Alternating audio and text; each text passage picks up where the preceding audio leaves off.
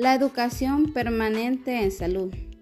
Se sabe que en la actualidad es muy importante eh, lo que es la educación permanente en salud, ya que de esta forma le damos seguimiento a los conocimientos y aclaramos las dudas a las personas sobre algún eh, tema referente en salud, ¿verdad? Además, se promueve el desarrollo integral, lo que conllevará a un mayor enriquecimiento personal educativo por parte de los usuarios.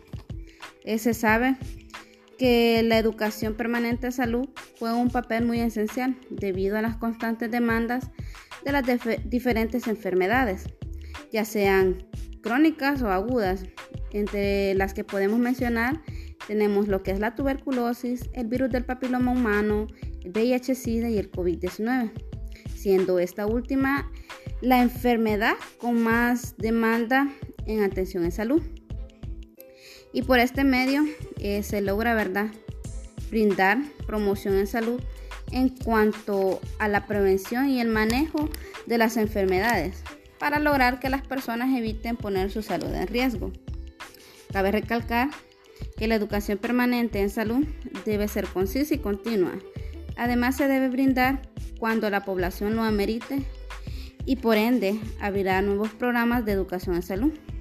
Eh, entre en los diferentes establecimientos de salud.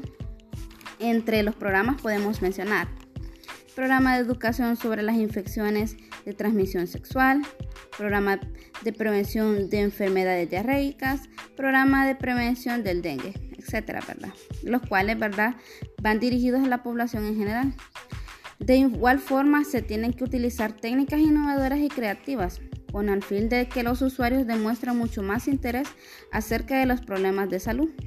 También sería muy importante eh, impartir talleres educativos para la prevención de enfermedades a partir de la infancia. ¿Por qué? Porque la educación en salud no solo se debe eh, promover en personas adultas, sino que también a partir de la infancia para que así eh, los pequeños ¿verdad? vayan adquiriendo hábitos saludables. Además, la educación permanente en salud permite satisfacer las necesidades de los usuarios, independientemente de donde reciba la educación, eh, ya sea en establecimientos de primero, segundo o tercer nivel. También eh, cada institución de prestación de los servicios de salud es muy importante que cuenten con programas o planes de educación continua para los usuarios, para que estos siempre ¿verdad? estén informados de las diferentes enfermedades.